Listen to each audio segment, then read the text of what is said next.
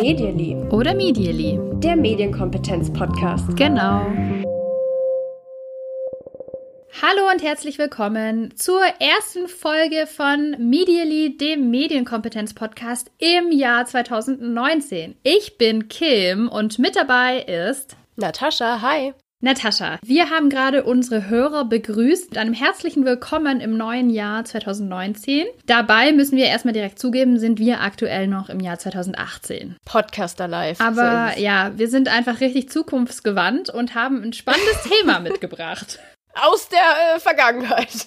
Aus der Vergangenheit und der Zukunft zugleich. Denn es wird auch im nächsten Jahr noch sehr wichtig sein. Wir sprechen heute über die Gym-Studie. Jedenfalls nennen wir die, glaube ich, Gym-Studie. Ich habe auch vereinzelt schon mal Leute gehört, die sie Yim-Studie genannt haben.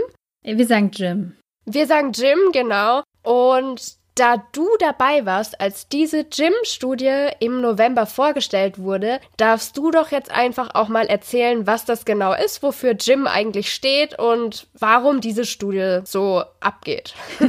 ja, wir haben die ja tatsächlich, glaube ich, im Podcast irgendwie auch schon mehrmals angesprochen, was finde ich ja. auf jeden Fall auch ein Beleg dafür ist, wie relevant die Studie doch in der Medienpädagogik ist und sicherlich auf nicht nur Fall. für Medienpädagogen. Gym steht für Jugendinformation Medien. Die Gym-Studie kommt jedes Jahr raus, immer so im Herbst, Oktober, November. Dieses Jahr kam sie Ende November raus. Und das ist die repräsentative Studie, die sich beschäftigt mit dem Medienbesitz und auch dem Mediennutzungsverhalten von Jugendlichen in Deutschland. Und wenn ich sage Jugendliche, dann meine ich Menschen zwischen 12 und 19 Jahren. Mhm.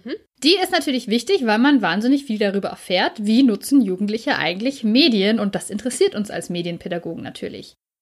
Befragt werden dafür 1200 Jugendliche in ganz Deutschland. Die sind wie gesagt zwischen 12 und 19 Jahren alt.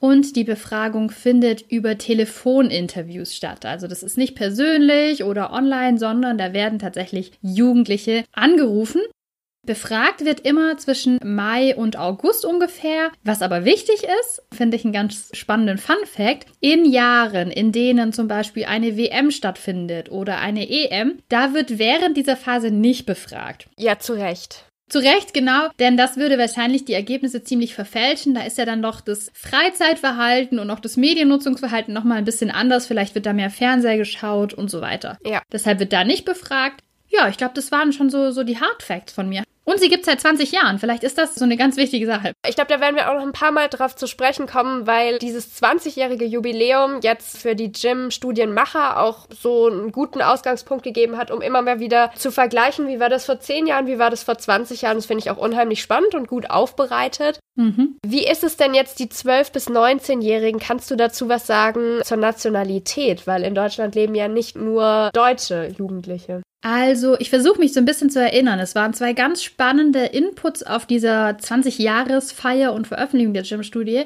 Und in einem ging es eben darum, ja, wie ist das Design der Studie gemacht? Und im anderen ging es um diese, was hat sich in den 20 Jahren so gezeigt? Mhm. Und das, mhm. was du ansprichst, kam tatsächlich vor in so einer Art FAQ, also häufig gestellte Fragen zur Gym-Studie. Ja. Wie ist es denn mit Jugendlichen mit Migrationshintergrund? Wie mhm. werden die berücksichtigt? Und da ist es so, ja, die werden berücksichtigt. Ich will jetzt keine Zahlen nennen oder ich nenne jetzt eine Zahl, aber ich bin mir nicht mehr sicher. Deshalb bitte mich nicht auf diese Zahl festnageln. Aber ich meine, dass die Person, die Dame, die das vorgestellt hat, gesagt hat, dass sie gerade 10% Jugendlicher mit Migrationshintergrund mit drin haben. Das bildet nicht ganz das ab, wie wir es tatsächlich in der Gesellschaft finden. Aber es ist so, dass es gar nicht so leicht ist, Jugendliche mit Migrationshintergrund immer zu bekommen, weil man natürlich die auch telefonisch alle erreichen muss erstmal. Mhm. Und dann äh, müssen die auf jeden Fall auch Deutsch sprechen und sich darüber unterhalten können. Und dann ist es, glaube ich, manchmal sogar noch so, dass man das Einverständnis der Eltern erbitten muss. Also gerade wenn sie unter 14 sind. Das heißt, die müssen auch wieder Deutsch sprechen. So gut, dass man da nachfragen kann. Und das erschwert es ein bisschen. Aber es mhm. wird auf jeden Fall Wert drauf gelegt. Das ist doch schon mal gut. Zum Thema Telefoninterviews noch kurze Nachfrage von mir. Mhm. Weißt du, ob das reine Festnetz-Telefoninterviews sind oder ob mittlerweile Handys, also ganz normal auf Smartphones mhm. angerufen mhm. wird? Auch da meine ich mich zu erinnern, dass sie gesagt hätten, sie rufen auch auf Handys an. Mhm. Also das gehört auch mit dazu. Was ich auch spannend fand, war die Begründung, warum macht man das telefonisch? Und zwar war das, sie hatten überlegt, ja, was wären andere Möglichkeiten? Also tatsächlich so Face-to-Face-Interviews zu machen, ist einfach zu aufwendig. Mhm. Und teuer. Und teuer, genau. Und dann wäre die andere Möglichkeit, online Fragebögen zu machen. Und da ist es halt total schwierig, eben sicherzustellen, ist die Person wirklich so alt, wie sie eben angibt. Klar, auch beim Telefoninterview kann man jetzt nicht sagen, ja, bist du jetzt wirklich 14 oder bist du schon 16? Aber da haben sie einfach bessere Erfahrungen damit gemacht, auch was die Erreichbarkeit betrifft und was es wirklich angeht, dass jemand das auch komplett zu Ende klickt. Es bringt am Ende nichts, wenn man einen angefangenen Fragebogen online hat, der dann einfach nicht mehr zu Ende beantwortet wird. Und beim Telefoninterview, wenn man da mal angefangen hat, dann führt man das in der Regel auch zu Ende durch. Das ist so der große Vorteil noch aktuell. Okay. Die Gym-Studie haben wir ja schon gesagt, die ragt so ein bisschen heraus unter anderen Mediennutzungsstudien, die es so gibt. Warum denn? Also was ist für dich vielleicht so besonders gut gemacht an der Gym-Studie? Was macht die aus im Vergleich zu anderen Studien? Also für mich ist tatsächlich ein zentrales Element, dass sie, die Gym-Studie wird durchgeführt vom Medienpädagogischen Forschungsverbund Südwest und es stehen eben nicht irgendwelche Medienunternehmen dahinter. Das mhm. finde ich total wichtig. Es gibt einige Studien, die sich mit dem Mediennutzungsverhalten von Jugendlichen auseinandersetzen oder auch von Kindern. Mir fällt spontan ein die Kindermedienstudie die jetzt auch seit zwei oder sogar drei Jahren rauskommt. Und naja, da stehen eben große Verlagshäuser dahinter, mhm. die vielleicht auch ein Interesse haben, Ergebnisse in eine bestimmte Richtung zu interpretieren. Und das haben wir halt bei der Gym-Studie nicht. Was findest du denn an der Gym-Studie besonders gut? Also mir gefällt immer sehr gut an der Gym-Studie, dass sie über das Mediennutzungsverhalten hinausgeht und auch ganz viel zum Thema Lebenswelt von Jugendlichen abfragt. Also mhm. was Freizeitbeschäftigungen sind und da das ja jetzt schon über 20 Jahre erhoben wird, finde ich das auch total interessant, weil es eben das nicht so isoliert betrachtet, sondern die Mediennutzung als ein Teil der Freizeit. Und da kann man eben ganz schön sehen, wie sich Dinge über den Lauf der Zeit jetzt verändert haben. Also da werden wir auch bestimmt gleich noch drüber sprechen. Das finde ich auf jeden Fall sehr, sehr gut gemacht an dieser Studie. Vielleicht können wir doch gleich mal damit einsteigen, dass wir uns mal anschauen, wie sieht es eigentlich so aus im Alltag von Jugendlichen? Jetzt muss man natürlich sagen, wir reden hier immer von Jugendlichen zwischen 12 und 19 Jahren und natürlich 12 und 19, da ist schon ein ziemlicher Entwicklungsschritt dazwischen. Ja. Also wir scheren hier manche Sachen schon ein bisschen über einen Kamm. Einiges ist aber in der Gymstudie tatsächlich auch nochmal schön aufgegliedert, wo man dann eben Entwicklungen sehen kann im Verlauf des Alters. Worauf ich aber eigentlich hinaus wollte, ist, Menschen zwischen 12 und 19 Jahren leben ja zu einem sehr großen Teil noch zu Hause. Das heißt, die Medien, die die Eltern haben, spielen irgendwie auch eine Rolle. Mhm. Deswegen finde ich es schön, dass zum Beispiel auch dargestellt ist, wie ist eigentlich die Geräteausstattung im Haushalt. Später bezieht sich das Haushalt dann eben, wenn man eine eigene Wohnung hat, auf die eigene Wohnung. Aber die Geräteausstattung im Haushalt 2018, vielleicht können wir uns die mal anschauen. Ja, erzähl mal. also in 99 Prozent der Haushalte gibt es ein Smartphone und auch 98 Prozent der Haushalte verfügen über einen Computer und Laptop. Davon sind es genauso 98 Prozent, die über einen Internetzugang verfügen kann man sagen, Vollausstattung eigentlich. Ja, und auch nicht so besonders überraschend. Ähnlich ist es mit einem Fernsehgerät. 95 Prozent haben eins. Danach kommen dann so Sachen wie DVD-Player oder Festplattenrekorder. Spielekonsole haben 71 Prozent und 67 Prozent haben ein Tablet. Jetzt wird es immer weniger, das geht dann so in Richtung weniger als die Hälfte. Da dazu gehören zum Beispiel sowas wie E-Book-Reader, Wearables oder digitale Sprachassistenten. Die haben aber weniger als die Hälfte der Haushalte. Deutlich weniger. Mhm. Dann natürlich eine ganz spannende Frage, welche Geräte besitzen eigentlich Jugendliche selbst im Jahr 2018? Und ich glaube, da ist natürlich, so oft haben wir schon drüber geredet, auch das Smartphone sehr, sehr spannend. Da ist es so, dass von den 12- bis 13-Jährigen bereits 95 Prozent ein eigenes Smartphone haben. Und die älteste Gruppe der 18- bis 19-Jährigen, da haben tatsächlich 99 Prozent ein eigenes Smartphone. Also ja, wenn Jugendliche heutzutage sagen, alle anderen haben das auch, dann, dann haben sie es. recht. Dann stimmt es. Also da kann man nichts dagegen sagen. Laptops haben die 18- bis 19-Jährigen auch immerhin schon 70 Prozent einen eigenen. Also das sind so die Geräte, die tatsächlich den größten Stellenwert haben, würde ich sagen. Und um jetzt ein bisschen wegzukommen noch von den Medien, was machen die jungen Leute in ihrer Freizeit eigentlich gerne? Da steht seit Jahren an erster Stelle eine Sache und das ist mit Freunden treffen oder Leute treffen. Das ist einfach sowohl bei Jungs und bei Mädchen extrem beliebt. Platz 1. Unangefochten auf Platz 1. Danach haben wir das Thema Sport, auch bei beiden Geschlechtern sehr beliebt. Familienunternehmungen danach auf dritten Platz. Und ich nenne mal noch den vierten Platz, selber Musik machen, also Musikinstrument spielen. Das mhm. sind so die Lieblingsfreizeitaktivitäten. So viel mal ein bisschen zum Alltag von Jugendlichen in Deutschland. Für uns spannend natürlich besonders die Mediennutzung.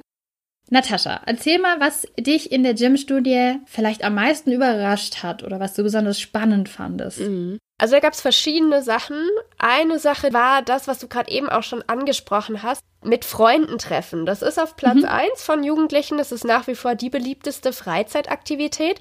Aber wenn man sich mal anschaut, wie das im Jahre 2008 war, da gab es 88 Prozent der Jugendlichen, die gesagt haben, dass das ihre liebste Freizeitaktivität mhm. ist. Und im Jahr 2018, zehn Jahre später, liegt das bei 71 Prozent. Bei den Familienunternehmungen wiederum ist es genau andersrum. Da gibt es sogar eine Zahl für das Jahr 98. Da haben 17 Prozent der Jugendlichen gesagt, dass sie öfter oder mehrmals in der Woche was mit der Familie machen.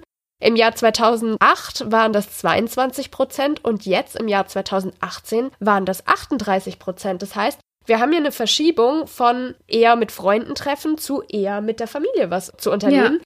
Und da habe ich mich natürlich erstmal gefragt, wie kann es sein in 20 Jahren, dass da so eine krasse Verschiebung gibt? Mhm. Hast du dafür eine, eine, Theorie oder irgendwie was, was du dir vorstellen könntest? Also ich glaube, ich, ich habe zwei Vermutungen. Also einmal könnte man natürlich sagen, dass es vielleicht so eine Rückbesinnung auf den Wert Familie gibt und so eine Rückbesinnung zur Familie könnte ich mir vorstellen. Das mhm. ist ja immer schon so, wenn man sich so Werte im Wandel anschaut, das ist oft mal so ein Auf und Ab und vielleicht ist es eben gerade jetzt wieder eher ein Thema, dass die Familie so über allem steht.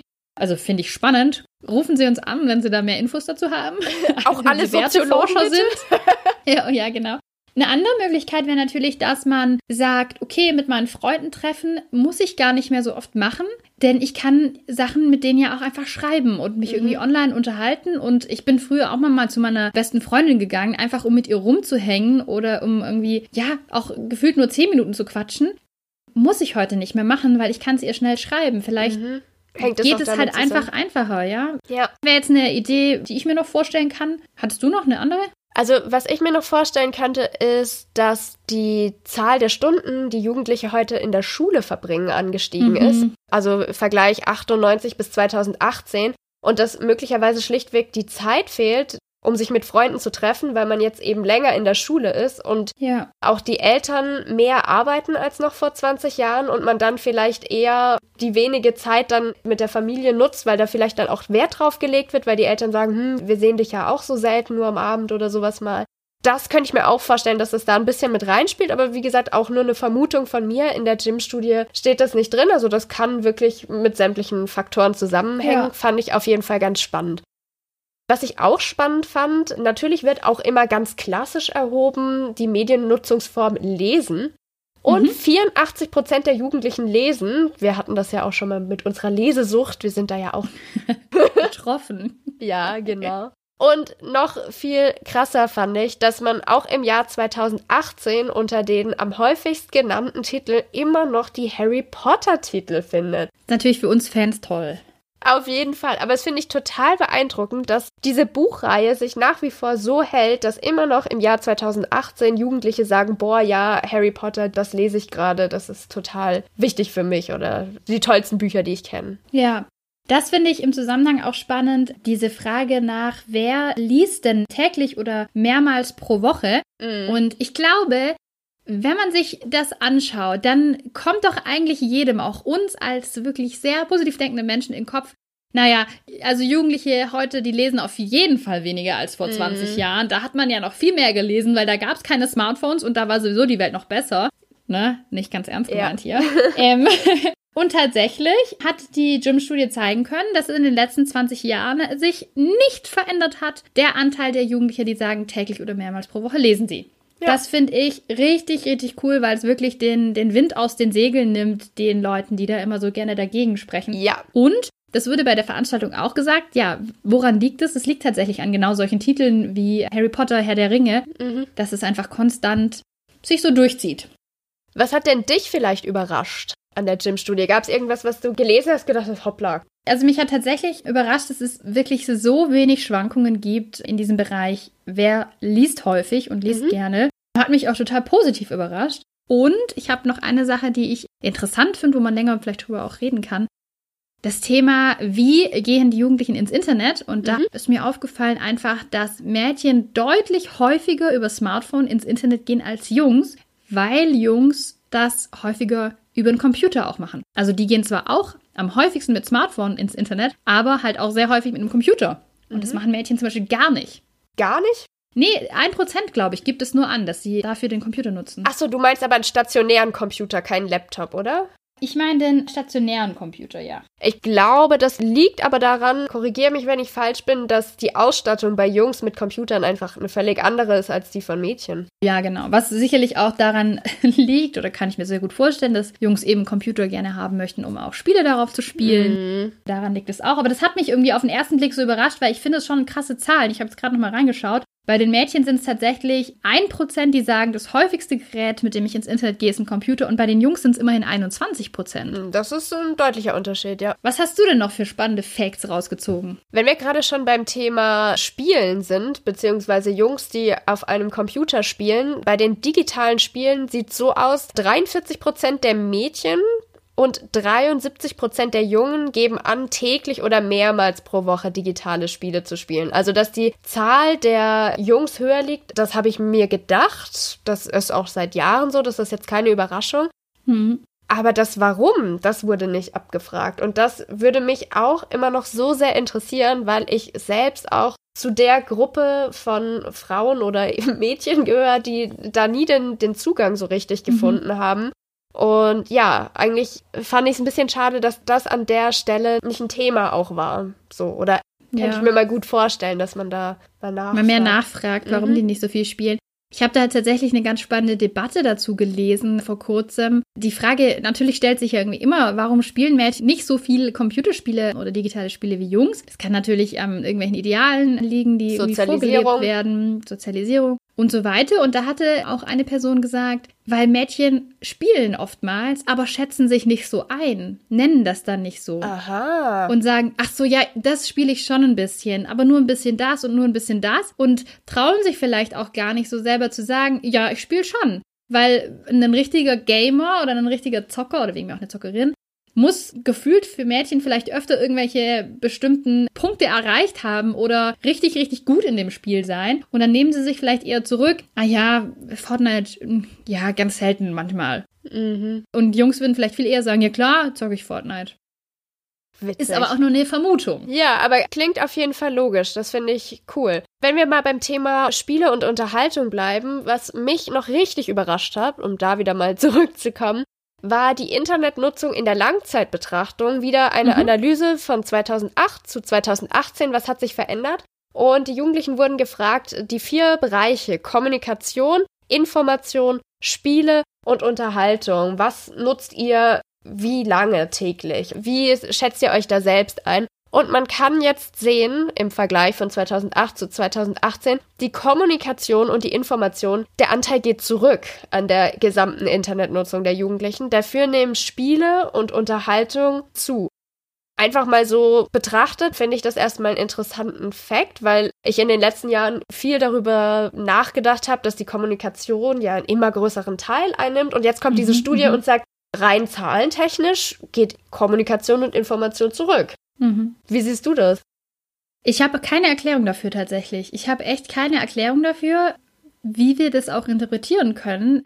Ich kann mir zumindest so ein bisschen erklären, warum Unterhaltung so auf dem Vormarsch ist. Und zwar zeigt die Studie auch an einigen Stellen ganz deutlich, dass Streamingdienste extrem schnell beliebter werden bei Jugendlichen. Ja. Das ist das erste Jahr 2018, in dem Musik häufiger über Streamingdienste gehört wird als aus dem Radio bei Jugendlichen. Mhm. Und wir haben auch zwei Streamingdienste in den beliebtesten Apps. Und zwar einmal für Musik, da ist es Spotify und natürlich sicherlich ein großer Teil, dass ich mir Filme und Serien anschauen kann und auch irgendwie jeder darüber redet. Wir haben ja auch schon darüber geredet. Netflix. Netflix.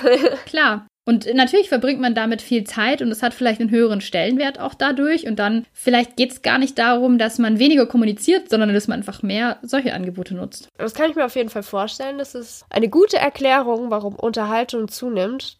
Wie ist es denn mit den Apps allgemein? Die Top 5 der wichtigsten Apps. Platz 1 WhatsApp, Platz 2 Instagram, Platz 3 YouTube, Platz 4 Snapchat, Und Platz 5 Spotify. Wenig überraschend, außer dass Spotify doch schon so weit oben steht. Ähm, mhm. Das heißt, es ist ja auch absolut der relevanteste Streamingdienst und andere Musikstreamingdienste rücken da dann eher in den Hintergrund. Ja. Das hat man in der Gym-Studie auch ganz deutlich gesehen. Über die 20 Jahre ist Musik hören so ein zentrales, wichtiges Thema für Jugendliche. Das hat sich nicht verändert. Verändert hat sich aber die Art und Weise, wie man Musik hört.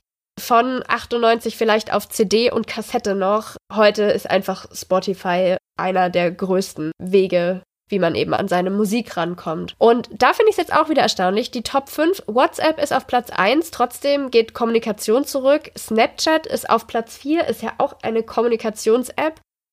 Also da bin ich verwirrt, muss ich wirklich sagen. Auch Instagram kann man ja zur Kommunikation nutzen. Natürlich ja, ist das auch, halt auch Unterhaltung. Unterhaltung. Ja, auch. ja. Schwierig. Also finde find ich total spannend, wenn da noch jemand eine gute Erklärung hat, wie das passieren konnte. Ja, dann Immer bitte damit. medially.podcast.gmail.com, um es mal wieder einzuwerfen. Kam schon lange nicht mehr vor, die E-Mail-Adresse. Wenn wir uns die Apps anschauen, man kann sich übrigens, vielleicht sagen wir das mal zwischendurch, die Gym-Studie kostenlos online anschauen, runterladen. Ähm, ja. Verlinke ich auf jeden Fall in den Show Notes und es wird sicherlich auch bei uns auf Facebook und Twitter zu lesen sein. Ist es sowieso schon. Aber ich hau's auch nochmal raus. Jetzt ist es so, bei den Apps wenig Überraschungen, bei diesen Top 10 Apps, der wichtigsten und beliebtesten Apps. Eine App hätten wir beide, glaube ich, aber vielleicht noch erwartet oder wir haben schon davor darüber diskutiert. Und diese App hat eigentlich für uns auch eine besondere Relevanz. Ja, ich denke mal, du spielst auf TikTok an. Richtig. Ehemals Musically. Unser Podcast heißt Medially nach dieser Musically-App. Das haben wir auch in der ersten Folge, glaube ich, mal erklärt. Genau, ist auch schon eine Weile her. Und auch diese App taucht am Rande mal in der Gym-Studie auf. 9% nutzen TikTok nämlich regelmäßig und die ist besonders beliebt bei den Jüngeren. Also 15% der 12- und 13-Jährigen nutzen mhm. TikTok regelmäßig. Und ja, das war unsere Namensinspiration. Deswegen war vor allem ich total gespannt und sehr interessiert zu erfahren, wie sich das entwickelt hat. Und du hattest davor ja schon zu Recht gesagt, das ist eine App, die besonders von den ganz Jungen genutzt wird die wird bei der Gym-Studie keine so große Rolle spielen und da hatten deine eigenen Feldstudien recht. Tada! Ja, manchmal lügt das Klassenzimmer nämlich doch nicht, wenn man danach mm -mm. fragt. Genau. Was ich noch ganz interessant fand bei Instagram, da wurde nämlich gefragt, ja, was macht ihr eigentlich so auf Instagram? Was ist euch da wichtig? Und das hat mich tatsächlich überrascht. Wir haben ja auch schon über Influencer gesprochen, Influencer und Stars, dass eben häufig 82 Prozent der Befragten angeben, dass sie hauptsächlich oder häufig Leuten zuschauen, Leuten folgen, die sie persönlich kennen. Das machen 82 Prozent häufig. Und nur 32 Prozent sagen, häufig schauen sie sich Sachen von Stars und Prominenten an. Und da hätte ich irgendwie mehr gedacht, dass es doch eine größere Rolle spielt, sich die Posts und die Stories anzuschauen von Influencern. Mm. Wobei man natürlich 30 Prozent nicht unterschätzen darf. Zusammengenommen mit denen, die sagen, ja, sie schauen sich das gelegentlich an, ist es auch schon fast 50 Prozent, also doch schon eine Relevanz. Und dann natürlich immer ganz spannend zu sehen, ab wann wird jemand als Star definiert und wann denkt man vielleicht Stimmt. doch eher, das ist ein Freund und kann da vielleicht auch gar nicht so richtig trennen. Hast recht, natürlich. Da kann man halt immer nicht reinschauen in quantitativen Studien, was die Jugendlichen da selber drunter verstanden haben. Ganz genau, so ist es. Was mich noch interessiert hat, wir hatten ja schon mal eine Folge zum Thema Netflix und da ja Streamingdienste in diesem Jahr so wahnsinnig an Relevanz gewonnen haben, wurde dazu auch einiges gefragt. Und wir haben das auch in unserer Netflix-Folge empfohlen, gemeinsam mit der Familie Zeit zu verbringen und mal eine Sendung oder einen Film anzuschauen. Und das machen auch 48 Prozent der befragten mhm. Jugendlichen. Finde ich auch ganz schön viel. Also fast die Hälfte der Jugendlichen sagt, ja, ab und zu schaue ich gemeinsam mit der Familie was an. Finde ich schön, finde ich eigentlich auch positiv, ja. weil das kann ja wirklich auch ein schönes gemeinsames Event sein. Und auch das Binge-Watching wurde dieses Mal erhoben. Also wer von euch schaut Serien am Stück hintereinander? Und die Zahl ist ordentlich. Also 65 Prozent der Jugendlichen sagen, ja, ist mir auch schon passiert, dass ich eine Serie sozusagen verschluckt habe. ja, kann ich gut verstehen. Hatten wir in der Netflix-Folge drüber gesprochen, ne, was da für Mechanismen gibt, die es einem so schwer machen, da auszusteigen. Ja. Und äh, die Selbstkontrolle da eher gen Null steigen lassen. Doch, es sind auf jeden Fall einige, ja, sehr, sehr spannende Ergebnisse. Ich kann wirklich jedem nur empfehlen, reinzuschauen in die Studie, weil es doch viel Aufschluss gibt über das, womit Jugendliche sich so beschäftigen. Ich habe noch einen Fakt, der haut mich irgendwie immer noch so ein bisschen um. Ich weiß nicht, ob du das auch schon gelesen hattest. Es ging um den Lieblingssender von Jugendlichen. Mhm. Der ist seit 20 Jahren gleich. Von 1998 bis 2018 geben Jugendliche jedes Jahr wieder denselben TV-Sender an, den sie am besten finden. Hast du es gelesen? Weißt du, welcher es ist? Ich weiß, welcher es ist, ja. Mich überrascht es aber gar nicht so sehr. Okay, gut, also es ist Pro 7, um, um das mal aufzuklären. Warum überrascht es sich nicht? Weil ich das Gefühl habe, dass sie sehr viel anbieten für eben das junge Publikum und mhm. weil Pro7 meinem Gefühl nach, und ich schaue sehr, sehr, sehr wenig Fernsehen, es relativ gut schafft, sich mit den Inhalten stark zu machen, bei Jugendlichen und mhm. eben zu zeigen, hey, wir sind ein junger, hipper Sender und es ist cool. Es ist auf jeden Fall cool, wenn du Pro 7 guckst, weil deine Eltern gucken eher RTL, Sat 1, wo eigentlich mhm. relativ ähnliches Programm kommt. Aber Pro 7, da kommen so die Sachen, die Eltern eher nicht gucken. Finde ich. Joko und Klaas ist zu jugendlich für Eltern. Oder? Ja, genau. Und dann sind da Germany's Next Topmodel und diese ganzen hm, Sachen. Stimmt. Ich habe so langsam das Gefühl, die, die können so serienmäßig einfach nicht mehr mithalten, aber anscheinend mhm. gibt es immer noch genügend auch, Shows ne? und anderweitige Formate, die irgendwie interessant genug sind. Dass Wobei, beliebteste Comedy-Serie zum Beispiel, da gab es irgendwie auch zwei, die da ganz weit vorne waren und die kommen beide auf Pro7. Big Bang Theory und Two and a Half Men. Ah, How I Met Your Ah, das läuft noch auf Pro7. Anscheinend. Siehst du mal, also analoges Fernsehen, ich bin da. sind wir raus. Ja. Da sind wir raus. Also meistens zumindest. Kommen wir später noch zu. oh, sag mal, gibt's denn was, was du dir wünschen würdest für die Zukunft, was du in der Gymstudio gerne erfahren würdest? Mm, ja, also das, was ich vorhin schon mal angesprochen hatte, mit dem Familienunternehmung und Freunde treffen, dass man da vielleicht noch ein bisschen genauer nachfragt. Also das fände ich auf jeden Fall ganz, ganz spannend, dass man hier vielleicht noch erkennen kann, woran das liegen könnte.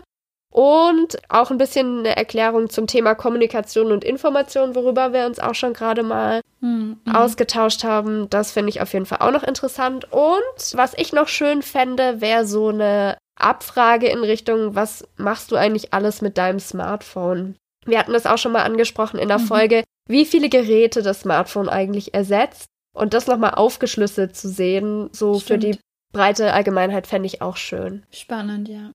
Und du? Ich habe einen Wunsch. Ich wünschte, es gäbe einen qualitativen Teil in der Studie. Aha. Also mir gibt es nie so viel, irgendwie nur so Prozentzahlen zu sehen. Ich möchte immer wissen, warum ist es so. Mhm. Vielleicht kannst du noch mal ganz kurz erklären für die Leute, die jetzt nicht so in dem Wissenschafts Ding drinstecken, was qualitative Studie heißt? In der qualitativen Studie geht es halt weniger darum, ja, wie jetzt in der Gym-Studie eine repräsentative Aussage zu machen, als zu sagen, 80 Prozent der Jugendlichen in Deutschland nutzen die mhm. und die App zum Beispiel, sondern eher darum, ja, verstehen dran zu gehen. Man spricht dann mit weniger Menschen in der Regel und fragt die eher, wie setzt du etwas ein, welche Bedeutung hat es für dich und lässt die offen auch antworten und versucht dann natürlich das irgendwie auch so ein bisschen zu sortieren, aber ich finde, es hilft halt viel mehr Sachen zu verstehen. Also das nur meine Perspektive. Mhm. Jetzt kommt aber mein eigentlicher Wunsch an die Gymstudie. ich finde dieses Apps-Thema total spannend und da wird eben gefragt, was sind deine wichtigsten Apps und du kannst bis zu drei nennen. Und ne, dann haben wir als drei wichtigste unter Jugendlichen WhatsApp, Instagram und YouTube. Aber für mich ist es ein Riesenunterschied, was ist deine wichtigste App und was ist deine Lieblings-App? Mhm. Und ich hätte gerne auch die Lieblings-App gesehen. Ich hätte einfach gern gesehen, meine Lieblings-App ist. ich ja. finde, das kann eine ganz andere sein als eine wichtigste App. Das stimmt, Wichtigste App ja. ist vielleicht WhatsApp und meine ja. Bahn-App. Ja. Trotzdem findest du die Bahn-App jetzt nicht wunderschön so. Nee, und meine Lieblings-App ist vielleicht, weiß ich nicht was, mein Mandala-Buch, das ich auf dem Smartphone habe. Ich weiß es nicht. Für mich macht das einen riesen Unterschied und das würde ich mir wünschen. Die James-Studie ja. aus der Schweiz hat es ja auch abgefragt und mhm. da kam zum Beispiel dieses Jahr das erste Mal raus, dass Instagram die Lieblings-App ist. Die ist ja sicherlich nicht so wichtig, wie vielleicht WhatsApp, wo ich auch ganz viel wichtige Sachen absprechen muss. Mhm. Aber halt, na, ich komme hier, ihr wisst, wo ich hin will. Sehr schön. Ja, jetzt haben wir unsere Wünsche schon mal formuliert. Dann kommen wir zu unserer neuen Rubrik, oder? Jawohl. Dem Hashtag der Woche. Ich weiß nicht mehr, ich habe es in der letzten Folge, glaube ich, gesungen. Du kannst auch gerne wieder singen. Singe. Ich weiß es nicht mehr. Ich weiß nicht mehr, wie die Melodie geht. Die geht Hashtag ja jedes Mal anders. Der Folge. Wir haben heute zwei. Ja, ich hau mal einen raus, wenn ich darf. Ja. Und zwar Hashtag nicht antworten ist das neue Nein. Sehr wichtiger und auch guter und richtiger Hashtag. Ja, ist aus einem Song, den ich ziemlich cool finde. Das Lied ist, glaube ich, schon letztes Jahr rausgekommen. Also ist gar nicht so brandaktuell, aber ich finde es fast so was zusammen. So ein Gefühl, was ich auch oft habe, wenn man kommuniziert und wenn man vor allem digital kommuniziert, dass man manchmal vergeblich auf eine Antwort wartet. Und das alles ist in diesem Lied sehr, sehr schön zusammengefasst. Nicht antworten ist das neue Nein. Das ist mein Hashtag der Folge. Praktizierst du das manchmal auch? Selten. ich mache das oft. Ich bin ehrlich. Ja, doch, also ich antworte meistens schon. Ich habe auch kein Problem, mal ein Nein zu verschicken, deswegen, ja, ja antworten. Mensch. Oh, so gut. Hashtag der Folge von dir? Mein Hashtag der Folge ist Hashtag wie viele richtige. Und es geht nicht um Lotto, sondern es ist eine kleine Anekdote. Ich habe die Woche mit einem Lehrer gesprochen und er hat mir eben erzählt, er war auf einer Fortbildung und was sie als allererstes sehen konnten, war eine Tafel, auf der viermal eine Aufgabe gelöst wurde. Mhm. Matheaufgabe und dreimal kam eben das richtige Ergebnis raus und einmal kam ein falsches Ergebnis raus. Okay.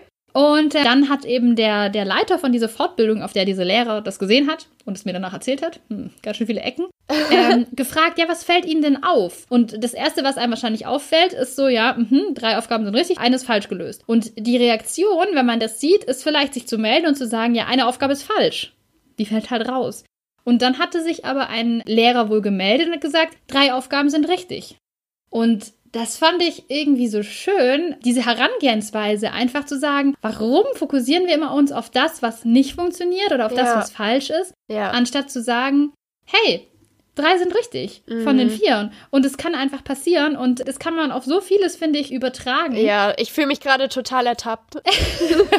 ich fand es total inspirierend und ähm, finde deshalb, wie viele richtige, wie viele Leute haben was gut gemacht. So toll mhm. und äh, vielleicht jetzt auch zum Neujahr eine, eine, Möglichkeit ins Jahr zu starten und zu gucken, hey, wie viele Regeln von unseren 20 Regeln funktionieren denn? Ja. Und, und, wie viele Leute halten sich an die Regeln? Das was ist, ist eigentlich alles gut gelaufen? Was Tolles. Ja. Genau. Schön. Oh, schön, ne? Schöne ja. Geschichte. Sehr schön. Ja, dann hoffen wir, das bleibt so positiv bei dir, wenn es darum geht, was hast du diese Woche gelernt? Ja, aber da habe ich den Jingle noch im Kopf. Oh, dann mal los. Was hast du diese Woche gelernt, Natascha? Ach so, jetzt muss ich schon wieder anfangen. Ach so. Ja, immer. Das okay. geht immer so. Okay, genau. Ich hatte vorhin schon so leicht angeteasert, analoges Fernsehen. Mhm.